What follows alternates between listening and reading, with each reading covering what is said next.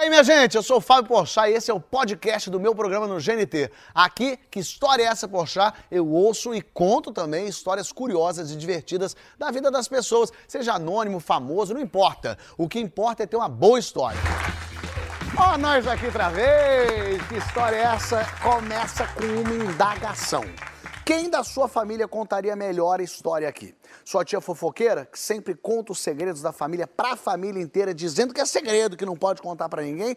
Ou avô mal-humorado, que preferia não ter tido família pra não ter que encontrar em festa? De repente, seu primo de segundo grau que pede dinheiro emprestado pra começar um novo negócio toda vez que te encontra, e é sempre um negócio que envolve avestruzes, o governo do Sri Lanka, o seu Pix. Lábio ele tem, porque todo ano você investe numa pirâmide dele. Às vezes, quem devia vir aqui contar era você para expor essa gente toda da tua família que tá te enlouquecendo desde que você nasceu e que depois das eleições de 2018 resolveram te torturar. Vem contar! De repente você encontra aqui o Marcelo Farias, quem sabe, olha aí. Ou até, se você der sorte ou azar, depende muito do ponto de vista, se você conhece ele bem, você sabe que, enfim, Rafael Cortez está aqui. Quem sabe aqui você também não desce até o chão com a boca? Vamos começar, meu Brasil! Bem-vindos, bem-vindos! Ah, Olha que alegria! Alegria. Tudo bem com você? Você sabe que o pessoal falava que no Big Brother poucas vezes dormia bem? Chegamos no camarim para microfonar pouco, ela tava dormindo no camarim. Que novidade, a gente vai colocar coisa nova, né? Vamos inovar, né? Você dorme, você é um urso, você Cara, hiberna, a verdade eu, é eu, essa. eu tenho insônia, na verdade. E eu Ah. não durmo nada à noite. Fui dormir quase 5 da manhã e. Entendi, Entendeu? então é Aí, por isso. Durante o dia eu não funciona. É isso, entendeu? Eu- Inclusive eu vim com um pijama aqui, um pijama mais. Eu até vou Mais pedir chique, então pra gente assim. contar a história mais baixinho, que ela vai ficar dormindo até a história dela, gente.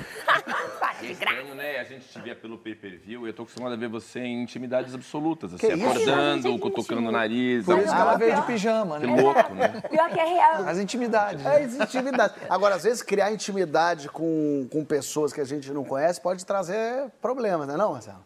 Quase problema, né? Como é que foi isso? Fala aí. Bom, essa história é uma história que foi em 96 ou 97, agora exatamente não lembro a data. Tinha uma pessoa que era um, um, um bandido, bandido mesmo, real. Bandido tipo de tiro, mata É, gente. E ele fica famoso porque ele sequestra uma parente do ACM, do Antônio Carlos Magalhães. Sim. E aí ele foge por tantos estados e não sei o que, ele acaba se entregando. E lem- lembra o nome dele? não? Leonardo Pareja. Leonardo, peraí. Ele, ele ficou muito famoso, todo mundo falava do cara na época e tal.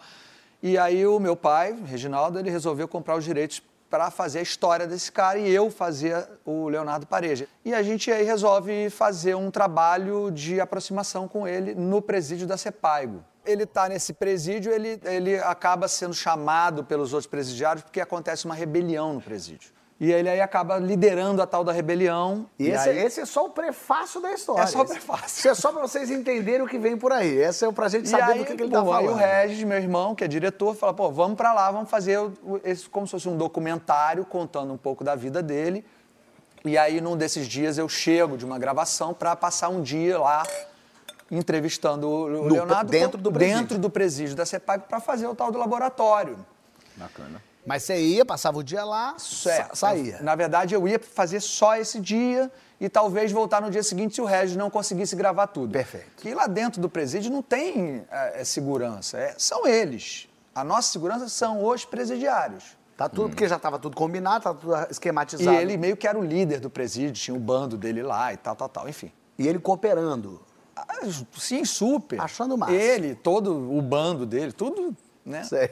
Tinha um que chamavam ele de Chuck, brinquedo assassino. Ah, que legal. um do, do bando. Enfim, essa turma toda, praticamente toda já se foi. Esses, né? Não nós, né? Nós estamos aqui para contar a história. E aí, cara, eu sentei no- no- no- na cama dele no presídio, ou na rede, sei, ficamos conversando, ele me contando daquele universo que seis da tarde fechava, só abria seis da manhã, não sei o quê. E eu super curioso para saber como era o cara em ação. E eu fiquei batendo nessa tecla, pedindo para ele me explicar como era ele quando ele estava em ação. Ele falava, cara, mas eu não consigo te explicar como eu sou agindo. É igual você me explicar como é que você faz uma novela, como é que você faz uma cena. Como é que você vai me explicar sem fazer a cena? É difícil. Aí no papo vai, papo vem, ele, "Ô, bom, peraí um minutinho, já volto. Aí eu fiquei ali sentado, e ele saiu e eu fiquei ali sem entender nada, né? E o meu irmão na outra cela ficou com um, um- um parceiro dele também. Uau. E ele sai e de repente a gente começa a ouvir uma gritaria. Fiquei meio tenso, falei, bom, sei lá, normal, alguma brincadeira, né? Eles entram todos dentro das nossas celas. O Regis foi rendido na cela dele, todo mundo rendido. Que tragédia Mas de com que tipo de arma? Não, é, aquelas armas de presídio, chucho, né? Que é. O que, que é chucho? Xuxa é um, um pedaço de Eles madeira fazem, com, né? de Tipo, com ferro. lá dentro. É, coisas que eles fazem. Sei, facão. umas lâminas. E a gente foi sabe todo isso? mundo rendido. E eles aí falavam, agora a gente vai sair daqui com vocês, helicóptero, liga, me dá o telefone do seu pai, liga, quero falar com o Reginaldo agora, não sei o quê. Pânico, terror, Ai, o é tempo doideira. inteiro, a gente... é- E eu só pensava meu pai, na minha mãe, falei, a gente não vai sair daqui nunca mais, né? Claro. E eu fiquei, falei, meu Deus, eu vou ficar aqui dias e dias e dias e dias. E aí, esses dois, três minutos que eles fizeram isso com a gente durou uma eternidade. No final, ele parou e falou assim: tô de sacanagem, porra! Tô brincando com vocês, vocês são nossos irmãos, nossos parceiros. Porque eu vou te Isso é eu- brincadeira, cara. Que isso, Red? Pô, você acha que a gente vai fazer isso com vocês? Vocês estão aqui contando as nossas amarguras, o que a gente vive. Você acha que a gente ia fazer isso com vocês? Porra, que brincadeira. Aí o Red ficou. Porra. Porra, meu irmão, se você tá na rua, eu saio na porrada contigo agora, né? Caralho. E aí a gente, porra, porra, valeu, Léo, valeu. A gente achou- Comemoraram? Comemoraram. Se abraçou. Obrigado, pô, que isso? Pô, que vocês estão malucos? Como é que vocês fazem isso com a gente? Vambora, então, vambora, vamos nessa, vamos nessa. Grapa, fecha equipamento, leva, vambora, vambora. Tchau, tchau, amanhã Tchau, até volta. amanhã, amanhã a gente Amanhã se tá vê. aí, hein? Até amanhã a amanhã, gente tá aí, porra, óbvio que a gente não voltou nunca mais. né? Imagina. Mas quando eles ameaçavam vocês com o chuco, é chuco? Chucho. Chuchu. Chucho, faca, Parece o tudo. nome de um, de um, de um, de um brinquedo Um da Ana cachorro, né? Maria, né? Um O chuchu, o chuco. É, ele, ele- você achou que ia morrer mesmo? Ele falou, você não queria saber como é que era eu em ação? Agora você já sabe. Que aula, hein? Caraca. Que aula, hein? Que Eles professor. mostraram pra gente, né? Como eram eles em ação. E aí você entendeu como é que era? Sentiu na pele, né? Foi Foi foda. Foda. Ele foi maneiro do jeito Ele dele. foi, ele, ele quis ser legal, ele mostrou pra gente. No final ele falou: você não queria saber como era? Agora você já sabe. A hora que você for fazer o filme, você já sabe como é que é. Caraca. Mas você sabe que esse tipo de desespero vai ter um desespero parecido no coraçãozinho de Rafael. Ah, sim, sim. Rafael soube agir sob pressão. Sub, é, sim, história terrível. O cara acabou de ser quase morto na cadeia e você dizer que é terrível. Mas eu entendo, é terrível sim. Bom, eu trabalhava numa produtora de televisão e eu produzia, eu era parte da produção de um programa de um apresentador de São Paulo que fazia um programa de baixíssimo orçamento, tadinho, dentro do que era possível, numa emissora local. Ele tinha a produçãozinha dele lá, bacana, e nós conseguíamos levar os convidados que eram condizentes àquele tipo de apresentação. Claro. E era um programa que era todo, todo sábado à tarde, ao vivo. E aí tinha uma produtora de elenco que ficava tentando trazer convidados. Era quarta-feira, a produtora de elenco falou assim: gente, é o seguinte, não temos convidado para o programa de sábado. Eu sei que não é função de vocês, mas agora, se somos um time, cada um aqui tenta trazer um convidado relevante para o programa no sábado à tarde, que é ao vivo. Aciona aí seus contatos. Todos, todos os contatos, isso daí. E eu, que não era nada da produção de elenco, trabalhava na técnica, peguei lá e falei, bom, vamos ver o que eu conheço. Na época eu não conhecia ninguém. Tinha tido um contato muito vaso, raso com a Simoni. Sei. Falei, puta, vou tentar virar o jogo aqui. Aí peguei a agenda de produção, que era um caderno grande, fiquei folheando e ligando, falando proativo, assim, né? Ligando para as pessoas, sim, não, não pode, ninguém podia. Aí vem no L, aí vejo lá, Lília Cabral. Eu falei, Lília Cabral. Pô, maravilhoso. Aí liguei, atende do outro lado uma moça, falou, Lília? Ela, sim. Oi, aqui é Rafael Cortez do programa tal, produção tal. Falou, oi, tudo bem? Eu assisto. Eu falei, Gente, Lília Será? tá com tempo, né, falei, você assiste a gente? É, manda um beijo pra ele, adoro ser apresentador. Eu falei, sério? E vem cá, você viria aqui? Ela falou, quando? Eu falei, sábado agora, hoje é quarta, sábado. Ela falou, vou. Eu falei, posso perguntar por quê? E ela falou, eu vou. Eu falei, nossa, mas jura por Deus? Tem que pedir autorização pra Globo? Ela falou, não. Eu falei, não tem. Não. Eu falei, eu, eu mando aéreo pra você, você está no Rio? Ela falou, não, eu moro em São Paulo. Eu vou com o meu carro, inclusive. Eu falei, gente, mas que legal, a Lília Cabral, é uma gente boa, mora em São Paulo. não tá na Globo, não tem pedido autorização pra Globo. Aí eu desliguei, tipo, bati meta e cantei vitória. Falei, pautei a Lília Cabral. Todo mundo, o quê? As pessoas me trataram como um deus, assim, É, a sério? produção falou, porra, é o melhor convidado que não. Era, era um nível, a Lília Cabral naquele programa era um nível muito acima da média, assim, entendeu? Sei lá, não, não- não- era muito foda. E a diretora de produção falou assim, mas você tem certeza que não tem que pedir pra Globo? Ela não mora no Rio? Eu falei, não, ela mora em São Paulo e não tem que pedir pra Globo. Ela vem com o carro dela, fala, Vocês não estão sabendo de nada. Eu e Lili, a gente... é, brothers. Aí preparamos um programa inteiro pra ela, a produção começou a escrever, os roteiristas fizeram as fichas. Homenagem. Homenagem. E a gente, cara, a Lília Cabral vem aí. A gente, ó, Lília Cabral. Aí no sábado em questão, na véspera, eu liguei, Lília, tudo certo? E sempre falando comigo, tudo bem, Lília, Lília, legal, legal, não sei o quê. E não tinha como verificar, não tinha assessor, não tinha rede social, não tinha como falar com a assessoria de imprensa, não tinha nada disso. Aí no sábado em questão, dia do programa, eu tô no estacionamento esperando para que ela pare o carro e desça a Lília Cabral. Aí vem um carro preto, o carro para, abre a porta e desce uma mulher com um chapéu de cowboy. Chapéu de cowboy. Um chapéu de cowboy, uma grande bota, um colete. E eu pensei assim, gente, mas ela quer alugar um cavalo? O que, que tem aqui? Ela desce e fala assim, você é Rafael? Eu falei, sou. Ela falou, prazer, eu vim pro programa conforme o seu convite. Eu falei, mas você é a... Ela, Lilian Gonçalves. Eu falei, Lilian Gonçalves? Eu falei, mas... Lilian Gonçalves? Ela falou, é. Você falou comigo ao telefone. Eu falei, só um minutinho. Aí eu subi, abri de novo a lista de produção e eu me dei conta que onde eu li Lília Cabral sempre esteve escrito Lilian Gonçalves. Só que eu, idiota, confundi as Lilians. Eu juro que eu li Lília Cabral. cabeça Na minha trocou. cabeça, Lilian Gonçalves, eu li Lília Cabral, porque eu queria ajudar. E como eu falava sempre com ela, ela dizia Lília, Lília, Lília, e ela né, não tinha como verificar, era só a voz, a voz parecia até parecida. E aí chegou o, é, o faroeste caboclo aí. Aí chega a Lilian Gonçalves, que para quem não sabe, a Lilian Gonçalves é uma empresária da noite paulistana, que tem várias casas. Ela é grande amiga dos artistas, tem o Birosca, ela é filha do Nelson Gonçalves, o cantor. E ela tem uma cultura country, ela é uma tremenda empresária, mas ela é conhecida na noite paulistana Muito como uma mulher específica, né? muito específica, e ela é do, do country. Mas ela foi no programa. E ela foi, e ela não tem nada a ver com isso, o erro era meu, aí eu E como é que você pedi- conta pra tua equipe que Lília Cabral... Eu pedi Então, uma, gente. Eu pedi um minutinho pra Lilian Gonçalves. Aí eu juntei a equipe e falei assim, temos um problema. temos, temos um terrível problema aqui. Aí disseram o quê? Aí eu pensei rápido e falei, Lília Cabral não pôde vir, mas eu já tinha deixado de stand-by a Lilian Gonçalves. As pessoas, como é que é? Eu falei, é, a Lília Cabral teve um problema. A Globo, né? Olha como ele é prepositivo, Que isso, propositivo. cara. Gênio, gênio, gênio. Não, eu já fui dizendo, como é que é a Globo, né? A Globo teve, escalou de última hora, então não deu pra ela vir. Mas eu o tempo inteiro tinha de stand-by a Lilian Gonçalves. A diretora de produção falou assim, qual a possibilidade de você ter confundido as Lilians? Aí eu falei, hã, hã. Pela- Só acha que eu sou quem? Eu falei, vamos respeitar, vamos ter um pouco mais de respeito, eu sou um profissional, pelo amor de Deus, eu jamais faria um ato tão amador.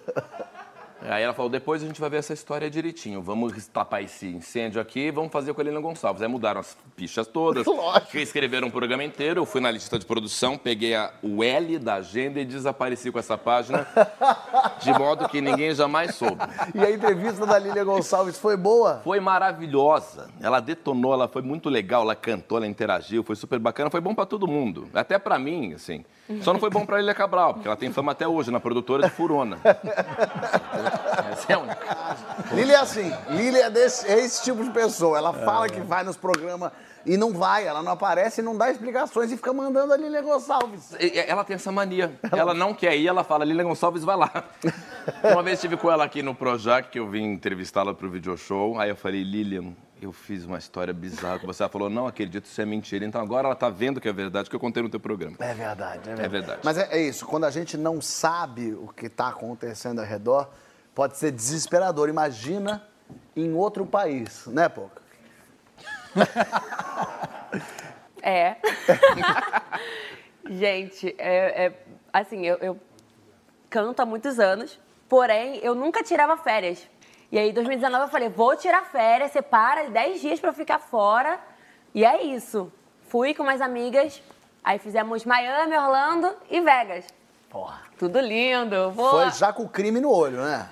Ó, Miami, Vegas, você já Mas, foi mal cara, eu era solteira Então. nessa época e não peguei ninguém. Não, não faça Por Deus, isso. peguei ninguém. Ah, Poxa Não peguei vida. ninguém. Mas você foi pra diversão, pra Fui pra, farra. fui pra farra. Boa. A última parada era Vegas. Cassino, é, é, parties, aquelas coisas todas. No último dia, vamos curtir, vamos deixar celular no hotel, vamos pra rua. Aí vimos uma, uma lojinha e tinha umas roupinhas nessa loja que elas que aqui no Brasil é muito barato. Tipo, muito barato. Tipo, sei lá, 16 mil reais, 20, Sei. 20 reais. É Por porque aí. essas lojinhas de souvenir geralmente vendem umas coisinhas bem baratinhas Isso. mesmo, pro turista comprar ali pra lembrar de levar de Na minha cabeça era a lojinha assim, entendeu? Pra mim era a lojinha que era barata. Hum, tua mas- análise inicial com álcool na cabeça que foi Isso. equivocada. Tinha uma placa que tinha alguma coisa assim, é, escrito 30 dólares, não sei o quê, alguma coisa assim. Ah. Eu achei que o short era esse valor, entendeu? Ah, porque era um shortinho de- tipo Isso, de... Shortinho, de, não sei nem que, que tecido é esse, mas, tá, mas tá assim, bem fuleiro. Mas tá Sei, bem sei. fuleiro, né? 30 dólares shortinho. Isso, que eu queria levar mesmo pra fazer vídeo, dançando, não sei o quê, né? Aquela assim. Shortinho. que encarecia o short, não era o tecido, não era nada. Era a estampa, que era uma. A, a loja era uma, tipo, como é que fala? Silk. Uma estamparia... Ah, que faz... Tipo estamparia. Na hora, Que isso. faz na hora. Silk, né? Não? Silk. Silk. Silk. Perfeito. Isso. E aí você via, você via lá a roupa crua lá, você pegava ela e você colocava o que você queria. Que legal. Fui lá, escolhi uma- um, um shortinho que tinha escrito aquela música My neck, my back, big my... Aí eu falei, eu quero essa, eu quero esse shortinho. Quero esse aqui. Aí tinha um outro lá escrito Mami Shark. Eu quero esse aqui também. Mami Shark. Aí, e Mami Shark, Mami Shark, tu, tu, tu. Minha filha adora. Aí fui pagar. Ok. Tá pagando lá, tá passando tudo lá, não sei o quê. E sendo que você- assim que você coloca na, na, No na balcão, bancada, é. você é obrigado a levar. Eu não sabia dessa regra. é Até uma porque já regra nova. tava modelado, já Isso, tava bot- Mami Shark escrito. Isso, botou lá na bancada, já era. Eles já estão lá silcando, pá, pá, pá. Ok. Aí, quando eh, deram o, o valor pra gente, eu fiquei um pouco assim, eu falei, o que que tá acontecendo aqui, amiga? Minha Deu. amiga fala mais inglês que eu. Aí ela falou, amiga, dois mil dólares. Eu, quê? Aí ela, dois mil dólares. Eu falei, amiga, a gente não tem dois mil dólares aqui. Não tem Dois como- mil dólares? Dois mil dólares. Por Dois quatro mil- shortinhos vagabundos Dois escrito Mami mil dólares. Dois mil dólares. Eu fiquei chocada. Eu falei, gente, pelo amor de Deus, isso aqui no Brasil não, não- não passa nem de 30 reais, nada disso aqui. Aí, cara, eu não, eu não consegui explicar o cara. Eu comecei a chorar, ficar nervosa, que eu já não falo inglês muito bem, bêbada e nervosa, então piorou, era uma, uma, uma desgraça terrível. E eu desesperada, eu falei, amiga, o que, que vai ser? Porque a gente deixou o celular em casa. É, a gente tinha mais uma galera com a gente, só que a gente podia, não tinha como ligar para as pessoas, Sim. tipo, oi, socorro, ajuda a gente, traz aqui a carteira, traz o, sei lá. E não é Brasil, né? é Não dá pra Brasil. descolar. Não, não é Brasil. Então Um a gente esquema. ficou muito desesperada. É horrível. E eu não tinha o que fazer, não tinha o que fazer. Eu falei, amiga, fudeu. Beleza. Quando a gente olha pra fora, um cara. Ele entra na loja, ele, oh, oh, oh, oh. Aí eu, brasileiro. Olhei pra, pra Cristal assim, aí ela já ficou nervosa, ele entrou e falou, tu é minha vizinha, garota. Aí eu, Teu vizinho apareceu já fiquei do nada. do nada, o meu vizinho. Vizinho! E aí, cara? Ia te falar isso! Como é que você tá? E aí? O que você tá fazendo aqui? Cara, que loucura, né? A gente lá do Rio de Janeiro, Brasil, aqui, se encontrar, que loucura! Eu olhei pra Cristal assim, eu... E aí, começou a trocar ideia, não sei o que, nananana. Seguinte, quero saber se você pode me salvar. Cara. Estou ferrada, deu 2 mil dólares essa minha conta aqui, que eu não imaginava que essa porra fosse tão cara. Você consegue me ajudar pagando? Eu te juro que eu te pago, eu faço um depósito, uma transferência. É só pagar peço pra alguém. 1.900, que 100 eu tenho. É Olha que isso, jogo bom. É isso aí. Eu peguei, falei, eu peço pra alguém agora do Brasil transferir pra, pra sua conta. A gente resolve isso agora mesmo. Ele não acreditou, ele falou, isso aqui, 2 mil dólares? Eu falei, pois é, eu também tô muito chocada. Aí ele, tá, eu pago, não sei o que. Ele eu, pagou. aí eu já fiquei mais tranquila, já dei uma respirada, que ela tira aquele peso das costas. Ele pagou, E ele tirou um peso da carteira, né? Claro. 2 mil dólares. Cris, pensando, era só pra dar um oi pra minha vizinha, meu Deus. Exato, era só um oi. Pra que que eu fui? Arrependido, né, de ter dado oi, tanto que ele sumiu. Ele pagou e foi embora? Ele pagou, aí a gente trocou uma ideiazinha. Aí eu dei meu telefone pra ele, falei, estou sem celular, dei o meu telefone, dei o da Cristal. Cara, muito golpe teu. Meu não, cara. Lógico. Não, meu não. Ah, desculpa, eu sei meu não. celular Eu dei meu também. número, ele me conhece, ele sabe quem eu sou. Mas você pagou ele depois? Nunca paguei ele. golpe Fábio. teu, Não cara. é golpe, Claro que é. eu sou aqui pra falar vizinho, que eu não sei seu nome. Não Pedro, sabe nem o câmera. nome dele. Eu não sei. Mas ele, ele falou, Ele meu nome é, é mas eu tava Júlio. bêbado. Aí Ela não lembra, né? Enfim, galera, eu sei que eu quero pagar o meu vizinho, entendeu? Porque ele me ajudou no momento que eu precisei. Eu falei pra ele que eu ia fazer a transferência se ele me procurasse. Ele nunca me procurou. Ele com meu número, minha rede social, nunca entrou em Deu o contato. número errado. Não é gente, lógico, não Marcelo, dei, claro gente. que O Não. direct tá lá naqueles bloqueados. Isso é um perigo. Se você for ver, ela não pode entrar mais nos Estados Unidos, que já conhece o golpe da menina, que vai de loja em loja. Que pegando- fala que é a Pocahontas. É. Olha que caloteira, Enfim, Não, eu gente. quero pagar. Golpezinho, 2 mil dólares hoje vezes 5. É, Mas menina. que vizinho desapegado, né? Eu também tô achando né? que esse vizinho era o Neymar, o vizinho. Ih, deixou 10 mil e foi embora. Embora, o foi cara não viver tá a aí, vida. o cara... Gente, mas é muito louco. Realmente, a pessoa pagar, desaparecer. Eu nunca entendi isso. Eu sempre fiquei, gente, como que a pessoa paga uma conta pra uma pessoa que, tipo assim, ele me conhece, né? Tá aí, né? Sei. Deve ter ficado honrado de pagar. pô. Será? Só pode. No próximo bloco tem ataque de rinoceronte. Ah, que legal. Isso. Já passou por isso, Rafael? Ah, quem nunca foi atacado por um bom Ah, um rinoceronte, hein? bom e velho grandalhudo. galera? É, espera aí que você vai ver.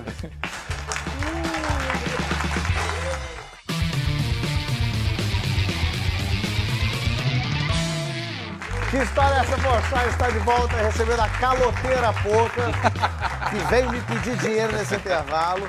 O Rafael Cortez, que eu descobri que veio pro programa do Fábio Júnior e acabou que descobriu aqui, ver? E o Marcelo Faria, que eu cometi a gafe, só um apresentador muito imbecil para errar o nome do seu entrevistado. Eu chamei de Marcelo Farias, mas a minha desculpa é porque eu sou muito amigo do Maurício Farias, que é teu tio, Primo. primo. E na minha cabeça, fiquei pensando. daí erra tudo, Ele né? daí erra- Mas eu pensei, se o Marcelo Farias é parente do, do, do- do Maurício Maurício, Farias. é tudo Farias. Mas, Mas, não você é. sabe que tem um, um porquê nisso tudo, né? Ah.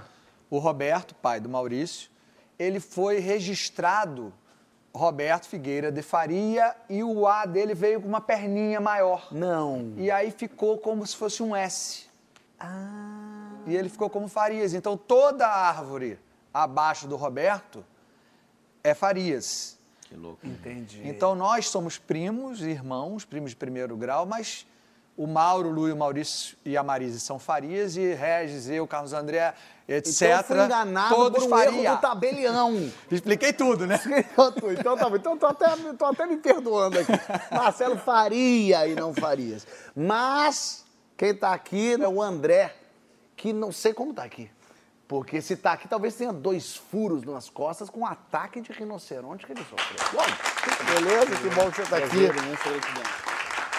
Que loucura isso? Onde é que foi esse ataque? Esse foi no Nepal. Demorou pra chegar até lá. Ah, peraí, então me conta desde o início como é que foi isso. Aliás, você já veio a caráter, inclusive. É, sim, essa é roupa, é uma roupa tibetana que eu tive quando fiz um retiro com o Dalai Lama. E tudo isso começou aqui no Rio de Janeiro, cara, num, no Réveillon, na virada do ano de 2017. Coisa doida, no primeiro raiar do sol do ano. E eu senti, recebi assim, um download da vida, olhando para o mar, que eu deveria largar tudo, deixar tudo para trás e sair pelo mundo em busca de autoconhecimento. Você vê como fumar skunk faz bem pra gente. Cara, Dá um, abre, né, uma visão outra. assim. E aí você resolveu largar tudo. Não. e naquela noite eu terminei com a minha ex-companheira, Olha que loucura. Já decidi vender minha empresa, logo na sequência, vendi meu carro, comprei uma passagem para fora do Brasil e decidi ir. Só que nesse contratempo, cara, aconteceu muitas coisas fora do roteiro. Então, eu fui chantageado pelo meu sócio pouco antes de sair do Brasil. Eu tive problema com os documentos da minha empresa. É, o meu passaporte, a, a Polícia Federal começou a fazer uma operação tartaruga. Eu recebi meu passaporte quatro dias antes de sair do Brasil. Passei a noite que antecedia a minha partida no pronto-socorro, vir- passando mal. O médico falou, não, não vai não. E não era Deus te dizendo não vai, fica. Será que? Não, cara, eu vejo como se fosse a resistência. Eu falei, não, Fez bem isso aí. É. Muito bom. fui passando mal, cheguei no aeroporto de São Paulo, aguardando meu voo para Angola, na verdade, conexão. Eu tive meu iPad furtado. Que bacana. Começou, primeiro roubo, foram sete. Falei, não, agora eu atravessei o Atlântico, o azar vai ficar aqui no Brasil, passou. Cara, eu desci do aeroporto, Fábio, juro por Deus. Eu saí na rua procurar hotel, porque já não tinha os endereços que estavam no iPad. Eu nem sabia mexer em nuvem, essas coisas. Eu fui assaltado por três caras que me fizeram ir até o banco e estouraram o limite de três dos quatro cartões que eu levei comigo. Que cara legal. Eu tô achando o ataque do rinoceronte leve pra você. Leve. No Rio nunca fui roubado, cara. No Rio nunca Rio foi? fui Vai roubado. ser hoje. Vamos seguir. Vamos organizar isso já já. Você, você não foi nos lugares certos. Eu vou te... E como eu fazia tudo sozinho, só com uma mochila, eu peguei um ônibus, atravessei o país inteiro, 20 horas de viagem, e o ônibus me deixou na beira da estrada, na orla da floresta.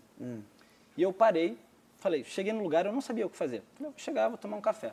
E aí tinha um cara tomando café e ele me falou que era guia. O nome dele era Run.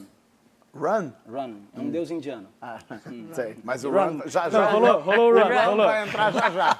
E aí ele me falou, Fábio, ele falou, cara, você tem três opções de safari aqui. Pode fazer num jeep, que era o que eu considerava fazer. Claro. Você pode fazer nas costas de um elefante, que eu não concordo nem um pouco, eles maltratam os animais, eu vi que você esteve verdade. com elefantes. É. Né? E você pode fazer a pé. Aí eu olhei para ele e falei assim, a pé? A pé no meio dos tigres, rinocerontes, elefantes? Ah, porque você queria ver os tigres, né? É. Porque lá no Nepal tem tigre. Tem, tem tigre. Né? Eu falei, mas não é meio perigoso, Run? Ele falou, é um pouco, é um pouco. Eu falei, mas alguém já morreu? Ele falou, turista não. Tu- Um bom É critério. mais local, é mais o pessoal daqui. Mas como é que você faz para fugir disso? Se você encontra um rinoceronte, você tem que sair do campo de visão dele porque ele não enxerga bem. Então você ou sobe numa árvore ou você tem que correr em zigue-zague. Você sai do campo de visão dele, ele fica desorientado. Se você encontra um tigre, você tem que manter o contato visual com ele e, dar, e recuar devagar sem dar as costas, senão a chance de atacar é maior. E se você encontra um elefante, você tem que correr o máximo que você conseguir, e porque não tem o que fazer, de fato, e se tiver um rio, você se joga nesse rio. Mas É, no Rio, crocodilos. Perfeito. No Rio tem crocodilo. Eu levei, o, me- eu levei o mesmo questionamento para ele. Falei, não tem crocodilo? Ele falou, tem, de dois tipos. Um que é com biquíni. Jesus. Um, quando você tá nadando e ele vier, você nada pra direita, crau. E o outro, você nada borboleta pra esquerda. Que ele não... Eu tenho filmado, cara, a gente atravessando o rio com a água acima do joelho. E uns- alguns metros depois que a gente atravessou a margem, tem filmado lá um crocodilão, assim. A gente tem até essa foto desse crocodilão Acho que aqui. tem, né? Olha o tamanho do crocodilo. Olha o crocodilo. Esse crocodilo, isso foi depois da Da travessia do travessia. rio, alguns metros pra frente. Você encontrou esse crocodilo. Quer dizer, ele podia estar ali te visitando. Podia, podia. Onde? Significando que, vendo já essa foto, significando que você topou o passeio com esse guia. Topei, topei. Tava topando tudo. É, eu notei. Você não Ah. tinha mais nada a perder, né? André? Já tinham te levado tudo, só não tinham levado tua alma. E aí, cara, e a gente ficou três dias, né? No meio da mata, seguindo as pegadas do tigre, seguindo ah, os sinais dos alertas dos outros animais, porque, por exemplo, quando um bando de macacos ou um bando de veados vê um tigre, eles gritam Ah, para alertar o bando. Eles são a sirene, é. É, pois é. E aí a gente estava seguindo esses alertas, seguindo as pegadas, cocô quente, a gente chegou a encontrar cocô quente, e a gente chegou a ouvir um tigre rugindo. Mas a gente não, não encontrou o tigre, cara. Ah, Que chato isso. E aí era o último dia, o tempo estava acabando, e a grana também. E ele falou, não, ó, hoje nós vamos encontrar esse tigre. A gente saiu das trilhas principais, se metemos no mato fechado mesmo. E aí, no meio do, do mato, a gente caminhando, sei lá, uns 30 metros mais ou menos de mim, surgiu, cara, um rinoceronte. E você já viu, né? Você já foi safari? Sim, assim? sim, sim. Cara, eles são gigantescos, né? Muito Muito grande. maior do que parece. É, é, um negócio violento. É. Mas Uau. surgiu a quantos? ah, tá, sei lá, 30? uns 30 metros, 30 bem metros. na nossa frente. Ele saiu do mato, assim, cara. E aí o meu guia, tipo, ele falou, run! e meteu o pé, cara. Eu congelei por alguns segundos, o rinoceronte ficou- começou a ficar meio doidão, assim, ele né, viu a gente, acho que ele estava processando a situação, assim. né, Era o porra é ano essa? novo dele. Ele É, tava... é, sei lá, que ele tinha usado. Yes. E aí eu descongelei e saí correndo também. E ele se assustou e correu para o outro lado. E quando a gente viu que correu para o outro lado, meu guia, não satisfeito, falou, vamos atrás dele. Ah, A gente estava na adrenalina, assim, não estava pensando direito. É, eu, eu notei. Eu acho que não estava pensando direito desde o começo da viagem. Na verdade, possivelmente. E a gente foi. Ele já não estava mais lá, ele tinha entrado no meio do mato. E mais ou menos quando a gente chegou onde ele estava antes, a gente ouviu um barulho muito forte vindo da nossa esquerda, assim, macetando o mato, derrubando o arbusto. E quando a gente olhou pro lado, tinha outro rinoceronte e esse definitivamente estava vindo para pegar a gente. Que legal. Do- eram dois rinocerontes. Eram dois rinocerontes. Eram dois Bacana. E você pagando pra fazer esse rolê. Não, com muito gosto. É o que me faz estar aqui hoje. É É isso. mais. E aí o rinoceronte vinha vindo, Vindo. e aí, run, run. Não, aí eu nem esperei ele, nem esperei o run run. Só psh, meti o Só pé. run. Nem lembrei de correr em zigue-zague, saí é, correndo. não dá pra no meio da corrida fugir do animal. Como é mesmo que se corre de um rinoceronte? É rápido. Saímos correndo, ele realmente não veio mais atrás, não sei se a gente saiu do campo de visão dele, e ficou muito perigoso pra gente voltar para aquele local. Sei. E aí o guia falou, não, vamos por outro, outra trilha. E faltando alguns segundos, alguns segundos não, né? Tipo uma hora para acabar o nosso safari, a gente parou na beira de um rio para descansar, né? processar um pouco a situação. E passou um tigre a poucos momentos antes do safari, consegui tirar uma foto no finalzinho, assim. Viu o tigre? Tem foto aí Tem do tigre, foto? será? Não sei se- Olha ele aí. Só que ela tá bem ruim, porque eu tava assim, ah, Você é no doidão, desespero. Não Tiago, ia parar, para... Não, peraí. Mas tá isso é vindo. entender o tamanho do bicho. E tem um videozinho também, não tem? A gente acabado de fugir. Só? Acabamos de levar um corridão de dois rinocerontes que a gente cruzou no caminho. Not good, they're going there. Olha lá. Ele é, cara, ele é imenso, ele pesa tonelada, é um negócio de... Que louco. André, que bom que você tá vivo. Que bom. Obrigado por você estar aqui. Sensacional. É, mas você acha que o André é o único maluco aqui? Não, tem maluco pra tudo. Nosso programa tem maluco pra tudo. Tem maluco que vai atrás de rinoceronte e tem maluco que resolve escalar o Everest. Porque é verdade que pra escalar o Everest tem que ser meio maluco também. Tem que ter esse tipo de maluquice aqui. Por isso que eu resolvi chamar de novo o André. Ele vai contar, você acredita? Este monstro, não só satisfeito no Nepal de ter passado tudo isso, resolveu escalar o Everest, André. Base camp. Base Camp, fala isso aí. Foi nessa mesma loucura de viagem? Foi já na sequência do rinoceronte. E eu cheguei no Nepal pensando em fazer retiro. vindo da- Retiro da vida, pelo visto, né? Sim. E aí, cara, quando eu tava chegando de avião no Nepal, eu vi umas nuvens muito estranhas assim. E quando eu olhei melhor, não eram nuvens, eram montanhas com neve que estavam acima das nuvens. É lindo, né? Aí eu lembrei que lá ficava o Everest e oito dos maiores dez picos do mundo.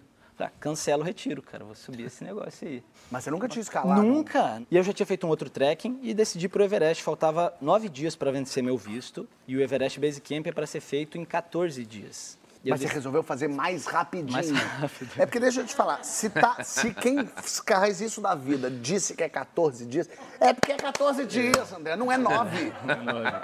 Eu tô chateado.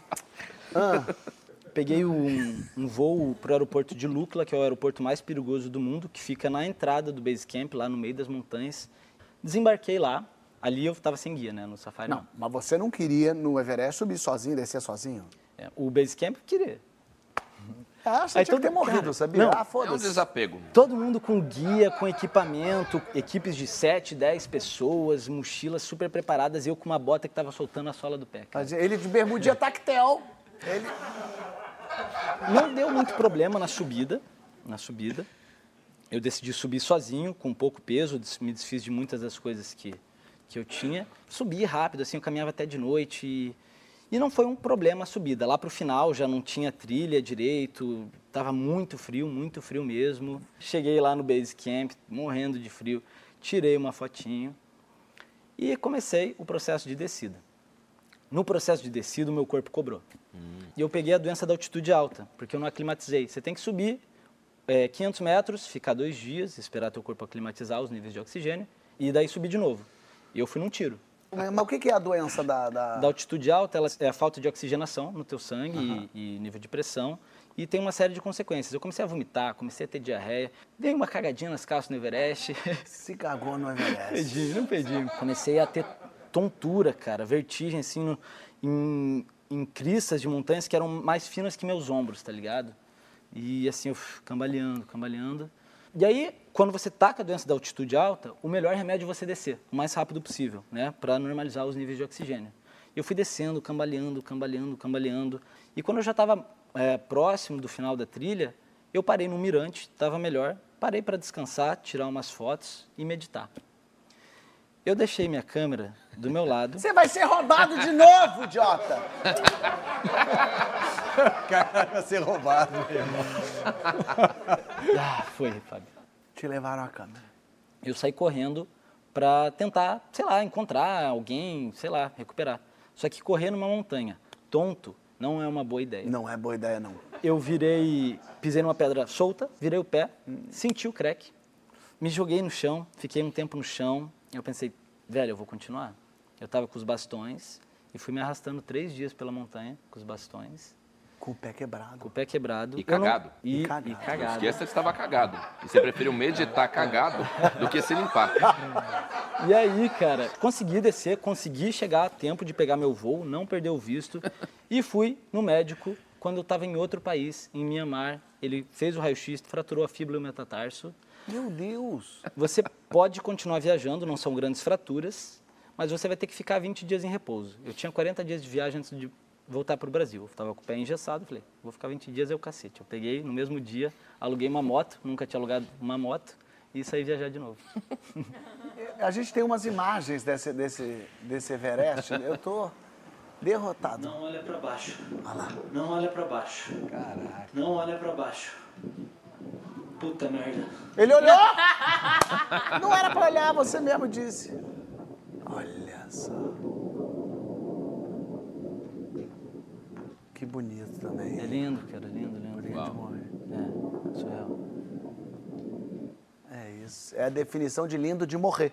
Claro. É, realmente, a verdade é essa. Não, e ele contou tudo no livro dele, Sem Fronteiras, Pô, tá aqui, ó. obrigado. Ganhei, olha que bacana o livro. Olha Legal. ele pé quebrado no Tiber lá. Olha. Loucura, hein, cara? Que loucura. E essa coisa de escalar, eu não escalei, mas no Chile eu fui subir um vulcão lá. E, e tem isso, é, vai- a altitude vai fazendo diferença. Tem que chega uma hora que você não está cansado, mas você não consegue andar mais rápido que isso aqui, ó. Eu estava subindo a montanha, é, assim, micro inclinado, e eu assim, ó, eu não estava exausto, eu só não conseguia por causa de respiração. Eu ia andando assim, ó. E aí eu subi, cheguei lá no alto, aí dor de cabeça, cabeça dolorida, latejando. Eu cansado, cansado por conta disso, assim, da falta de ar. Eu deitei no pico desse vulcão. Deitei, quando eu deitei, é Fábio Porchat ali, é? Aí eu olhei e falei, é, sou eu. Ah, vamos tirar uma foto, vamos tirar uma foto agora. E aí tem eu, no alto do vulcão, exausto no chão, moribundo, assim, deitado, e sete pessoas no entorno. E quando eu tava, elas tirando foto, eu assim, a pessoa ainda falou, não vai sorrir, não?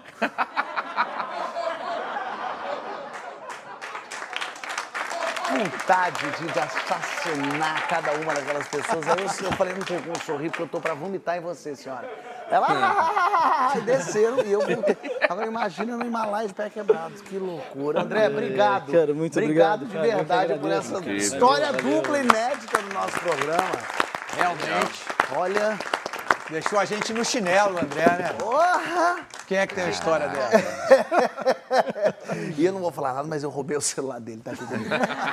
Minha gente, no próximo bloco temos as perguntas do programa. Quero saber de crush famoso, quero saber de mais viagens incríveis. Não sai daí que a gente já volta.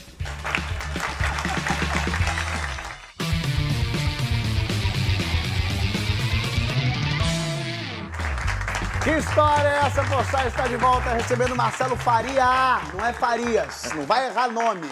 Eu, hein? Só me faltava agora errar nome de convidado. Raul Cortez está aqui também. Ih, Rafael, menino, eu tô. É tio, é tio pode. E Poca tá aqui, eu vou virar. Ela tá dormindo ou tá acordada, gente? Tá, tava acordada, ainda bem, ufa.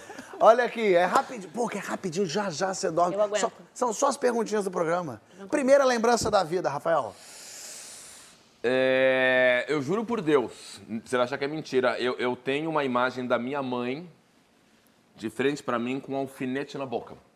Ah, mas não, por que, que eu vou achar que é? Porque quando eu era bebê, é, minha mãe, ela colocava a gente embalado nos cobertorzinhos com os alfinetão, aqueles alfinetão de cabeça que prende, sabe?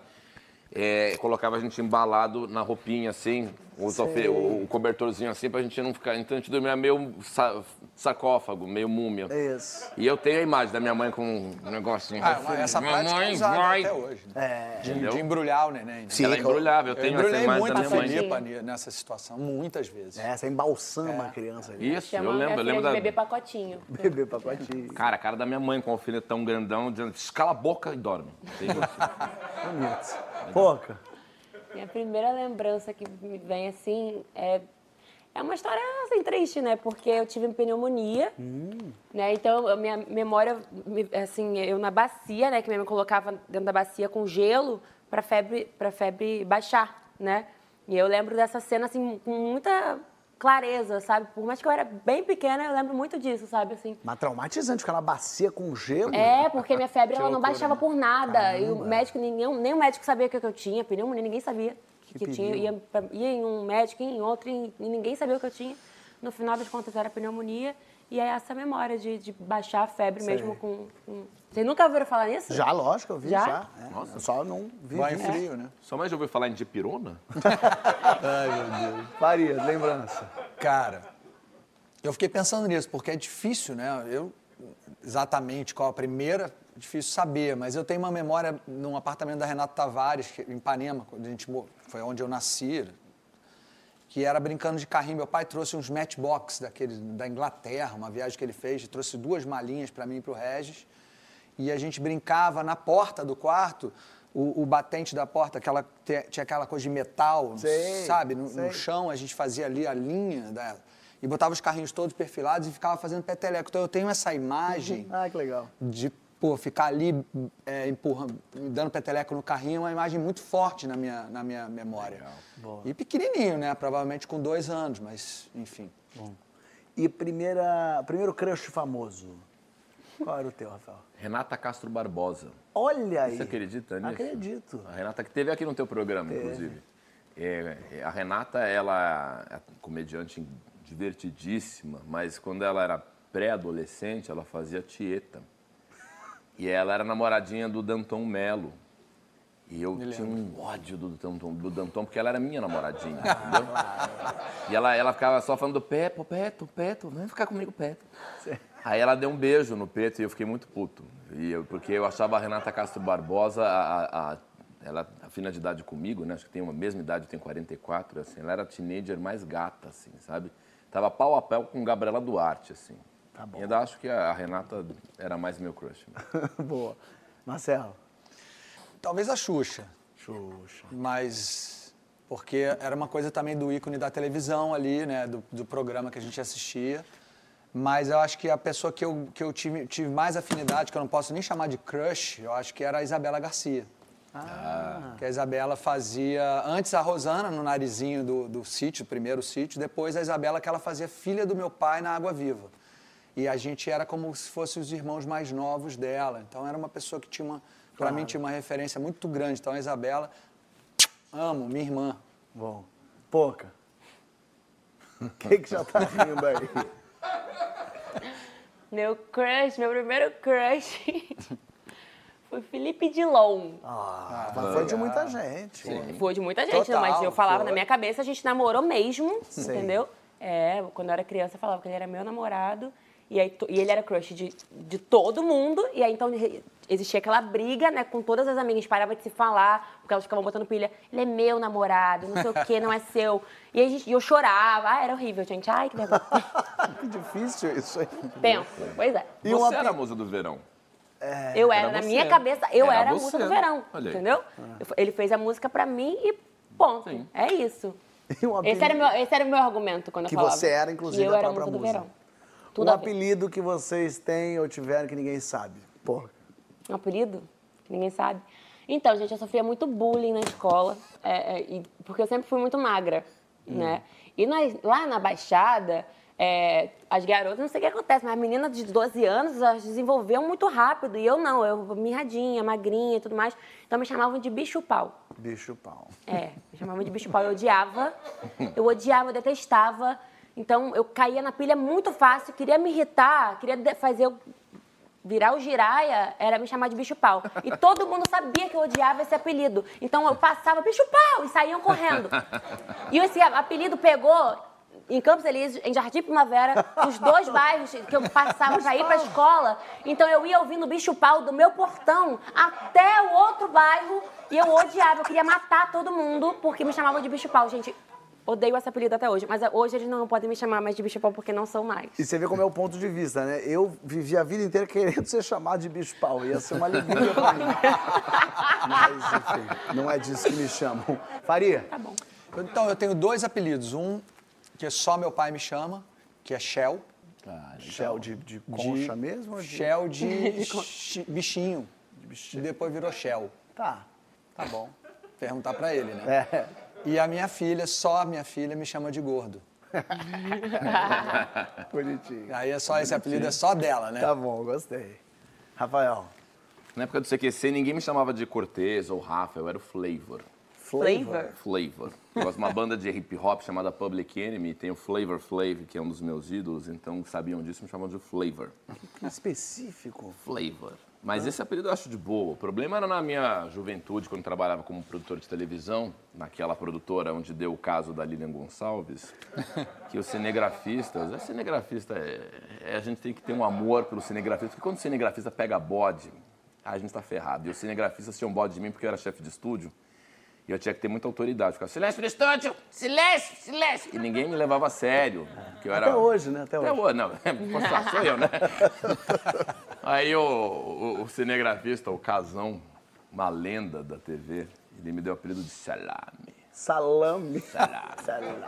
Aí falava, silêncio! Aí ele falava assim, o Salame mandou fazer silêncio. Aí ficavam falando uns com os outros, Salame mandou silêncio, vou fazer silêncio, o que o Salame tá mandando? Eu falava, silêncio, Salame, Casão. Eu já ficava possesso e aquilo foi pegando. Por que Salame eu não sei. É. E uma viagem inesquecível, Salame? Ah, acho que foi Tailândia e Indonésia que eu fiz com a Cami Colombo, que é uma amigona minha, que também todo mundo conhece da comédia, e o Oscar Filho, que foi uma viagem incrível, que eu queria ver o sacro da cultura tailandesa em Indonésia e o Oscar só queria comer no McDonald's. Que nós fomos ver Dança Ritual do Fogo, e ele falava, isso é chato. Eu falei, é sagrado. E ele, meu, bom, enfim, meu ovo é sagrado. Essa viagem foi incrível, cara. Foi demais. Bonito. Eu tenho algumas viagens marcantes, né? Sempre temos, né? É, é. Mas eu vou escolher uma viagem que eu fiz em 17 para Mentawai, que é perto de Bali. Eu fui de barco, quer dizer, da saída do, até chegar lá foram 45 horas de viagem. Uau. E aí você- fica embarcado nas ilhas Mentawai, surfando durante 14 dias. 14 amigos. E cada dia você, você acorda num lugar diferente. Que máximo, hein? E, porra, milhares de ilhas e milhares de ondas diferentes e milhares de histórias e só amigo. Então, é divertido, né? Genial. É marcante, né? Pouca. Ah, Vegas, né? Vegas eu nunca vou esquecer. Nem se eu quisesse esquecer, eu acho que eu ia conseguir. Mas então Vegas. Mas e um brasileiro que te dá mais orgulho? Marcelo. Olha, eu tenho um ídolo que é o Zico, Zico, pronto. mas eu queria falar hoje do Ítalo Ferreira, Ah, ótimo. que é um cara que enche a gente de orgulho, né? Pra mim, pelo menos, que tem uma coisa de surf na vida, então. E veio, veio de uma família super simples, né? De um lugar, é Potiguar, um cara que teve muita dificuldade para chegar onde já chegou, e hoje é medalha de ouro, né? É, a primeira medalha de ouro do surf da história da Olimpíada. Então eu vou falar Lindo. um cara que me enche de orgulho hoje é o Ítalo Ferreira. O Zico é, para mim, eterno. O Zico é tão bacana que eu sou Vasco e eu acho o Zico um ídolo. Sim, mas é nesse é- nível de. sim, claro. Você acha o cara impressionante, né? Brasileiro que te dá orgulho. Cara, devido à minha história, né? Eu sou de Duque de Caxias, nasci em Queimadas. Eu tentei ser diversas coisas, sabe? Eu, mas eu tentei ter uma banda de rock só, só com mulheres. E eu sempre tive muito essa coisa de, de mulher. de- a minha mãe, ela sempre foi uma mulher muito guerreira. E eu fui abraçada pelo funk, né? Não deu certo no rock, o funk me abraçou.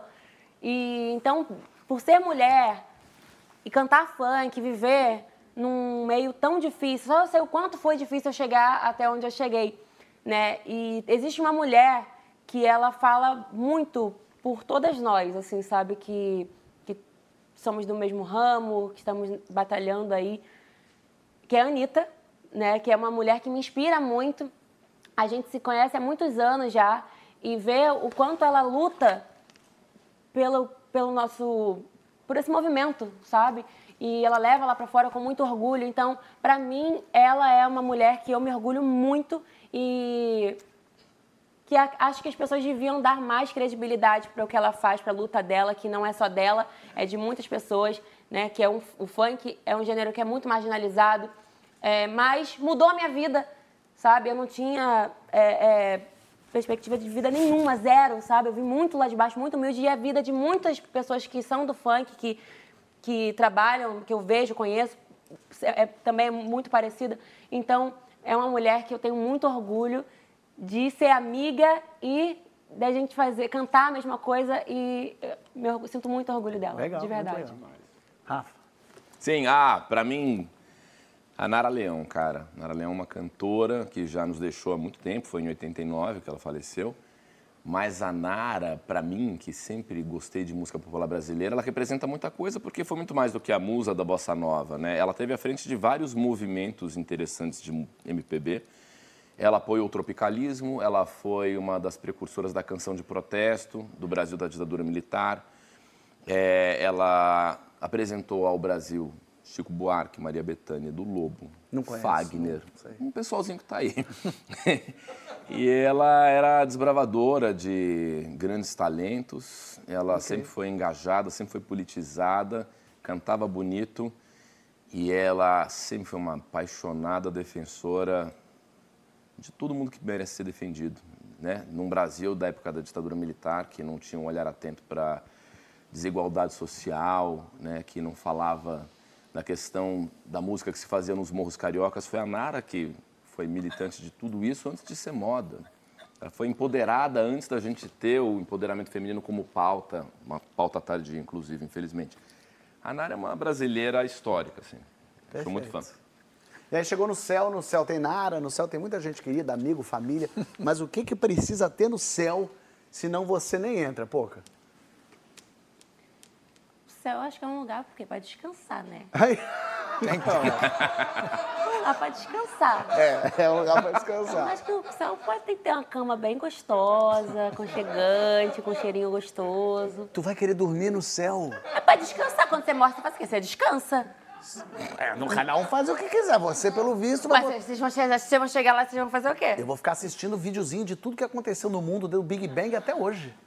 Eu quero ver tudo isso acontecendo. Mas gostei dessa camona Eu aí. quero descansar. Cheio de almofadona, gostosona, assim. É, eu quero essa cama, assim, bem um Tá. camão, assim. Qual é a maior cama que tem? É, Depois do King. Depois do King. Imperator, não Isso, sei. essa cama aí que eu quero. É isso aí. Tá. É, mas eu, depois do, do, do King, eu acho que é só a ditadura mesmo. A cama imensa que toma conta do céu todo. Eu quero essa cama aí. eu fico imaginando da gente ter todo mundo que a gente perdeu nesse lugar. Sim, isso vai ter com certeza. Será? Isso eu já te É. prometo. Não, já tô te prometendo. Será? Tô, eu quero coisa. Poder encontrar com as pessoas Vai poder todas. encontrar com todo mundo, já te autorizei. Tá autorizado? Tá autorizado. Será que tem mar lá? Ma- olha aí, mar deve ter.